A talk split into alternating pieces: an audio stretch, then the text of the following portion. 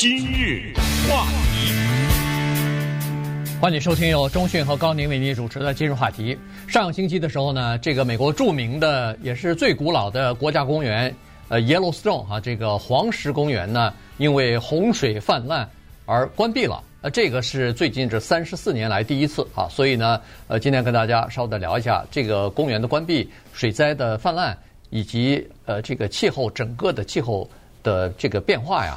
呃，它对我们呃整个生活的这个影响哈，这个不光是黄石公园，在这个优胜美地啊，在我们加州的约树呀树公园啊什么的，呃各个地方啊，你都可以看到因为气候变化所造成的这个影响。呃，你看一下那个图片也好，这个录影也好，就看得出来。呃，上个星期呃黄石公园的那个水灾确实是好像蛮厉害的啊，这个水漫起来以后啊。它不光是把很多的树给冲倒了，而且那个呃，就是游客居住那个小木屋啊，一下子就等于是被水冲走了，冲走了，从地上一下子冲走了，像船一样飘在那个呃，连根拔了，哎，连根拔了，就等于是飘在那个水上，像船一样了，呜呜的就顺着这个呃，就是湍急的这个水流啊，就往下游在游了哈，那个船那个小屋子都都都被游走了，所以当时在。这个黄石公园呢，差不多有一万名左右的这个游客，也都紧急的疏散了。嗯，美国呢，一共有四百二十三个国家公园，其中最古老的那个国家公园名字叫黄石公园。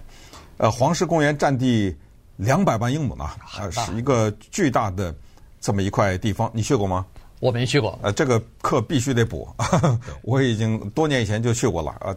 其呃壮观哈，其秀丽，呃有的时候甚至在傍晚时分，甚至你觉得有点可怕，你知道吗？嗯、就是那种大自然的力量，跟你生活在洛杉矶、跟纽约什么的，是一个完全不同的感觉。你好像回到了早期啊，美国印第安纳什么那种年代。尤其是当看到旁边有这种 bison 啊，叫做野牛啊，走过去的时候，呃，看到熊啊，或者看到鹿啊，它那个鹿有什么各种各样的鹿，有大脚的那种哈，moose 啊，有那个 elk 等等。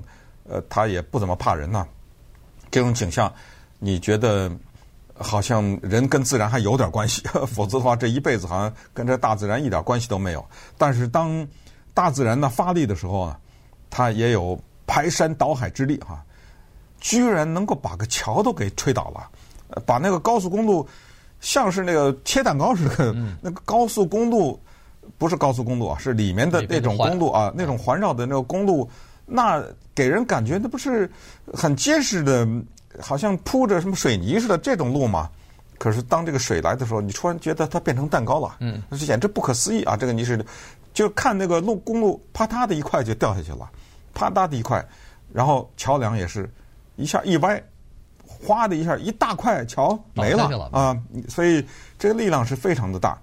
最近呢，加州的干旱等等也常听说一个字。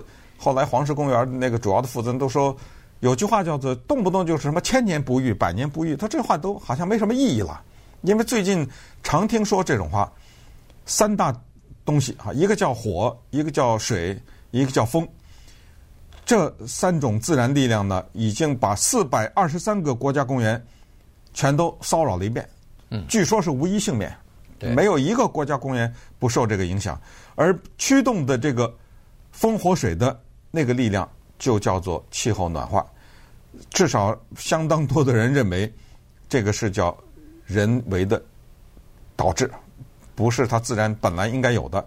那这个情况呢，既然影响到了全美国所有的国家公园，就值得我们来稍微说道说道了哈。我们来看看这个风是怎么回事，火是怎么回事，水是怎么回事，以及在这个背后，人为它既然能够破坏。是不是也能够起到某一些积极的作用？对，这个极端的气候啊，现在是呃经常可以看到哈。其实我们住在加州呢，这个影响是或者说这个对我们日常生活的干扰是非常明显的。包括今年夏天那个节水，这就是干旱造成的。这就是呃这个南加州的这个干旱，再加上高温，而且不是一年，是若干年积累下来造成的这样的这个结果啊。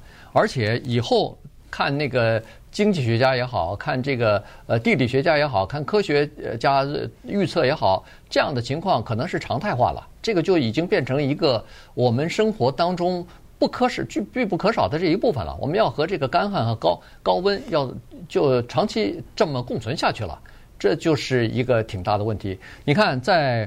那个黄石公园旁边有一个叫做冰川公园，哈，这个在蒙大拿州。哎，蒙大拿州，这个其实黄石公园有一个入口也是在蒙大拿州的啊。它跨越三个州嘛，这个黄石公园。所以，所以呢，那个冰川公园的管理人员是说，他们已经进入到倒计时了。所谓的倒计时，就是那个冰川现在每一天都在融化。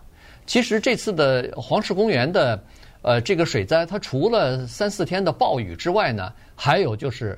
冰川的融化啊，所以呢，呃融呃冰雪的这个融化，所以呢这个水位增加，然后再把里边的黄石公园里面的河流改道啊什么的泥石流冲冲下来，所以造成这么大面积的这个毁坏。其实它旁边那个冰川公园的冰川，再过一段时间，如果有人想要去看的话，最好赶快去。对，否则的话，他说倒计时，那也就是十年或者不到十年。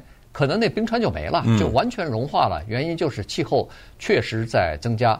它有一个具体的统计，哈，这个统计就是说，呃，美国的刚才说的四百二十三个国家公园，基本上百分之九十以上都是在海拔比较高的地方。那么在这些地方呢，照理我们想象说，哎，这些地方应该是世外桃源啊，应该是我们生活在这个城市里边的这些居民，到度假的时候，到夏天的时候，应该到那些地方去，呃，凉爽，接近大自然，空气新鲜，没有污染，这是一个可以逃避喧嚣的城市生活的这么一个净土，应该是很好的地方。但是现在呢，发现说这四百二十三个国家公园。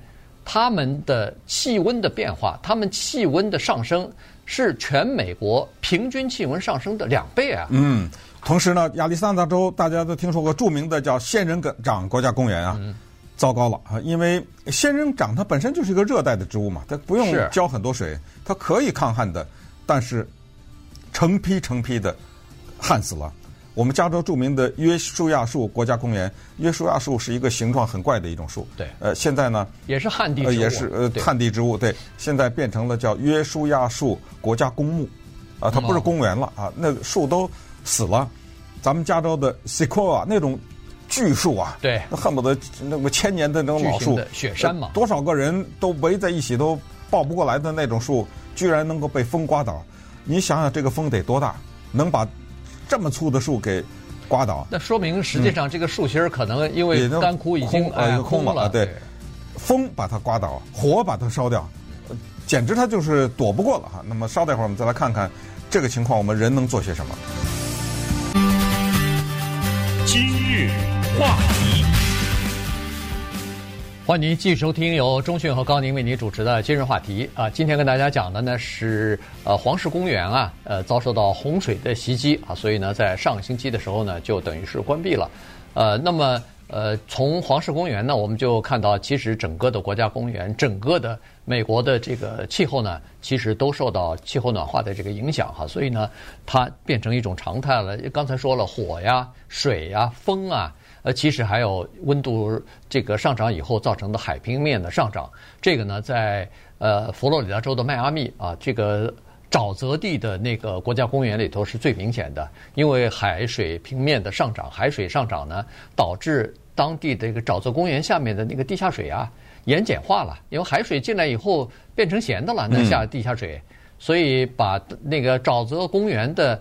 呃，里边的有一些这个受保护的濒临绝种的野生动物，还有野生植物啊，它们的生存的空间全部给侵夺走了，全部给剥夺走了。那个地方有一种花特别有名，就是我们之说的那种兰花啊，啊，啊，它是热带兰花，它受不了这个水的盐分啊，对，没错，很多的都就是绝种了，枯萎死了，哎，对，所以就有的就绝种了。所以像这样的情况很多啊，刚才说的什么约书亚树的。呃，那些 Joshua Tree 的那些也是死了。照理说他们是抗旱的，但是现在旱得太厉害，除了旱以外，还加上高温，一百多度的高温晒着，又没水。你说这些去哎二零二零年吧。嗯死了一百三十万棵啊，这不得了啊！在某一个区域里头，你现在如果开车过去的话，就是刚刚才钟迅说的，看到全是那个死的那个树干呐、啊，跟这个这个整个的惨，这个地方简直是呃驾车过去的时候叫做惨不忍睹啊！嗯，当然呃，人类面对的这种呢，有没有什么办法？大家可能会觉得怎么？这一说下来，怎么全都是坏消息啊？对不对？呃，又是树，又是倒了，又是火，又烧了，又是水，又是冲了，然后又是风啊，等等。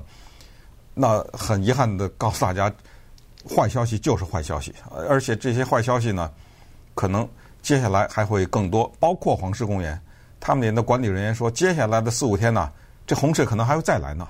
呃，这事儿还没完呢啊，因为。他们也都测出来了，接下来的降雨量啊，那个雪啊，融化的速度啊等等。所以人呢，有时候做一些绝对违反大自然的事情，包括什么呢？包括把那个我们说的三文鱼迁移啊，啊对不对？对要迁移这些，因为三文鱼它要产卵呢，要什么的。但是由于极端的这种气候，使得它们已经呃没有办法进行正常的它们的生命的周期的循环，所以人。要人为的去叫做把它们呃迁移到另外一个地方，说实话，这个工程很大呀。你怎么去迁移三文鱼呢？可能是把一个河水的把一个地方堵住，然后开另外一个地方，还是怎么着？是吧？就是要迁移这个东西，这是比较大的动作。比较小的动作呢，可能大家也都听说过，人就说叫做尽量不用烘干机，这个东西可能比较消耗吧，或者是增加地球的暖化。还是怎么着哈？有这么说，然后呃少开汽车，呃就少开油车，这种油啊，它放射出来的这种热量啊等等，嗯，尽量的开什么电油两用啊或者电车等等，也有这么一些的呃呼吁。但是不管怎么说呢，就是现在就告诉我们，从佛罗里达刚才说的迈阿密的那个国家公园，到我们加州的优胜美地啊，所有的美国的国家公园都受到了严重的。气候的影响，这个在经济上呢，黄石公园，你想想，这可是旺季呀，这刚开始啊，你这一关关一天，这都不知道损失多少钱呢，是不是？对。然后接下来还有就是所谓的，在黄石公园开酒店那些人怎么办呢？嗯。在黄石公园里开餐餐厅那些人怎么办呢？对不对？对。所有这都是一连串的影响啊。对。呃，不过呢，现在好消息就是这个星期三开始呢，黄石公园。要部分的重新开放了啊，这个比原来预计的要呃早了很多，要快了很多。原因是上个星期关闭的时候说可能整个夏季都不会开放了，但是现在开始部分的开放，先从南环这边开始开放，然后北环线过两个星期可能也会开放，但是。不是所有的地方都可以开放，它会标明有一些路段呢，车是进不去的。呃，有一些呃，这个观光的景点呢，只有他说一日的这个 hiking，一日的这个步行步道才可以去。那显然就是车不能过去了，因为这个公路可能还被淹着，还没有完全清理完毕啊，所以会受一些影响。但是逐渐的，也是呃，这个黄石公园的人工作人员也是不失时机的，希望游客不要错过这个 今年的这个夏天了。